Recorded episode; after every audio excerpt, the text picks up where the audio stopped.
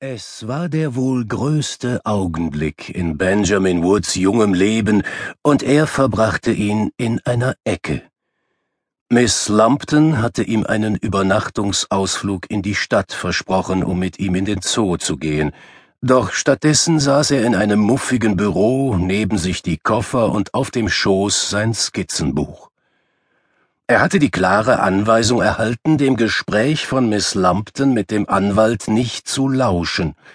Das Problem war bloß, dass sie nur einen Meter entfernt saßen und der Anwalt ziemlich laut sprach. Ben versuchte sich auf seine Zeichnung zu konzentrieren. Sie sagten etwas von Neuigkeiten? erkundigte sich Miss Lumpton. Wir haben von seinen Eltern gehört. Am 23. Mai diesen Jahres ist das Luftschiff Italia in der Nähe des Nordpols aufs Eis gestürzt. Bens Stift erstarrte. Plötzlich war ihm erst heiß, dann kalt. Er hatte gar nicht gewusst, dass sich seine Eltern an Bord eines Luftschiffes befunden hatten. Nach monatelanger Suche hat man nur acht der sechzehn Besatzungsmitglieder gefunden. Die Eltern des Jungen waren nicht darunter. Miss Lumpton fasste sich mit der Hand an den Hals. Und was genau heißt das? fragte sie mit zitternder Stimme. Es bedeutet, dass von diesem Tag an, dem 5. September 1928, Horatio und Adele Wood als verschollen gelten. Miss Lumpton begann leise zu weinen. Ben hatte seine Eltern seit über drei Jahren nicht mehr gesehen. Natürlich hatte er sie zu Beginn furchtbar vermisst, und nur als sie ihm versprochen hatten, ihn nachzuholen, wenn er acht Jahre alt wurde, hatte er sich beruhigt. Du musst noch ein wenig erwachsener werden, hatte sein Vater gesagt. Wenn du alt genug bist, um zu reisen und du etwas Abenteuergeist entwickelt hast, dann werden wir nach dir schicken. Die Zeit war vergangen. An seinem achten Geburtstag war Ben aufgeregt, aber auch nervös gewesen. Er war sich nicht sicher, ob sich sein Abenteuergeist schon gezeigt hatte, doch der Brief, in dem ihn seine Eltern baten, zu ihnen zu kommen, kam nie. An seinem zehnten Geburtstag hatte Ben die Erinnerung an seine Eltern begraben und holte sie nicht mehr hervor. Und jetzt würde er sie nie wiedersehen. Dann ist der arme Junge jetzt also ganz allein auf der Welt? Nein, nein, meine liebe Miss Lumpton, sagte der Anwalt. Das ist ganz und gar nicht der Fall. Der Junge soll bei Phil A. Wood wohnen. Wer bitte soll das denn sein? Das ist Verwandtschaft des Vaters des Jungen, wohnt in Fliegenschlag im Norden. Miss Lumpton schniefte. Und was ist mit mir? Sie haben ihnen ein hübsches Sümmchen hinterlassen, Miss Lumpton, es wird Ihnen an nichts fehlen. Miss Lumptons Tränen trockneten. Sie setzte sich auf und beugte sich vor. Wie viel? Der Anwalt nannte ihr die Summe, die sie erhalten sollte, und ihre Wangen röteten sich vor Freude. Nun, das sollte durchaus reichen. In der Tat, erwiderte der Anwalt. Mein Buchhalter verwaltet das Kapital für Sie. Wenn Sie bei ihm hereinschauen wollen, wenn wir hier fertig sind. Miss Lumpton erhob sich. Ich glaube, wir sind fertig. Ben sah sie überrascht an. Er war keineswegs der Meinung, dass sie fertig waren. Er verstand nicht, warum er nicht bei Miss Lumpton bleiben konnte. Warum sollte es nicht so weitergehen wie in den letzten drei Jahren? Seine Gouvernante kam zu ihm herüber und tätschelte ihm verlegen den Kopf.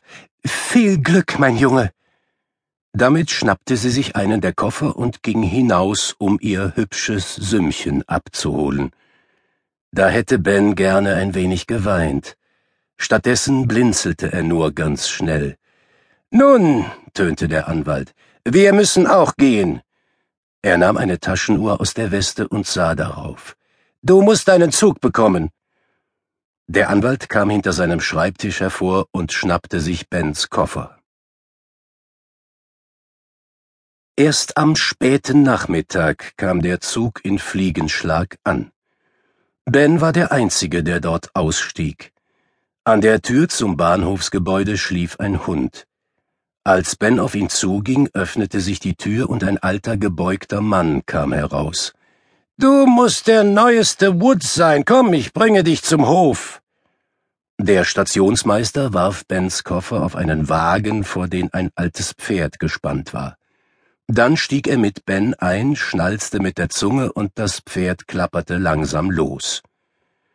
Sie fuhren durch eine weiche, grüne Landschaft mit einzelnen Höfen und Landhäusern.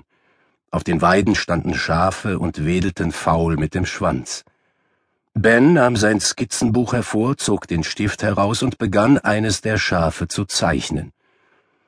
Er zeichnete so lange, bis der Wagen in eine holprige Straße einbog und ein alter Bauernhof in Sicht kam.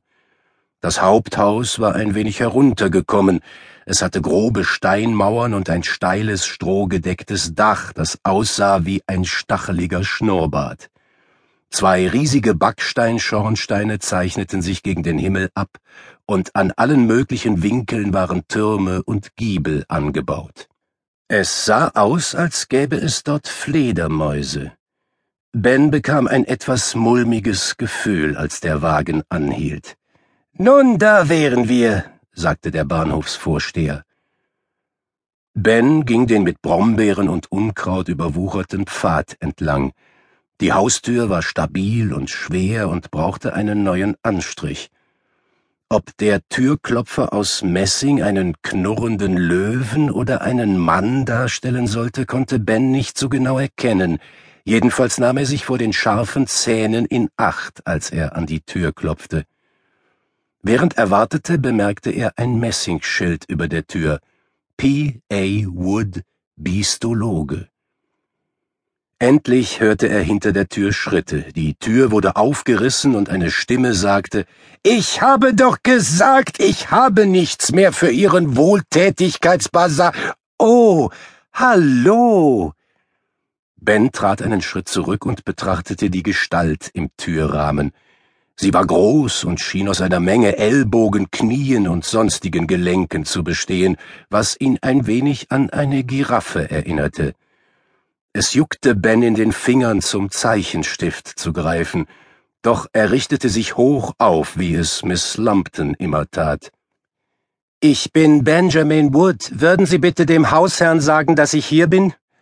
Oho, wir sind wohl ein wenig hochnäsig, was? sagte die Frau amüsiert. Ich bin hier der Hausherr, kleiner Ben, Phil A. Wood. Aber, aber Sie sind eine Sie, stellte er dann fest. Phil steht für Philomena, das A für Augusta. Du kannst mich Tante Phil nennen. Du siehst genauso aus wie dein Vater in diesem Alter, stellte die alte Frau fest. Kanntest du meinen Vater gut? fragte Ben schüchtern. Natürlich. Ich habe ihm die Hälfte von dem beigebracht, was er weiß, äh, wusste, korrigierte sie sich und dann wurde ihre Stimme plötzlich weicher. Das mit deinen Eltern tut mir sehr leid, Ben. Einen Moment lang standen sie verlegen in der Tür. Dann räusperte sich Tante Phil. Nun komm rein, ich bin sehr beschäftigt und es ist fast Essenszeit. Sie griff nach seinem Koffer.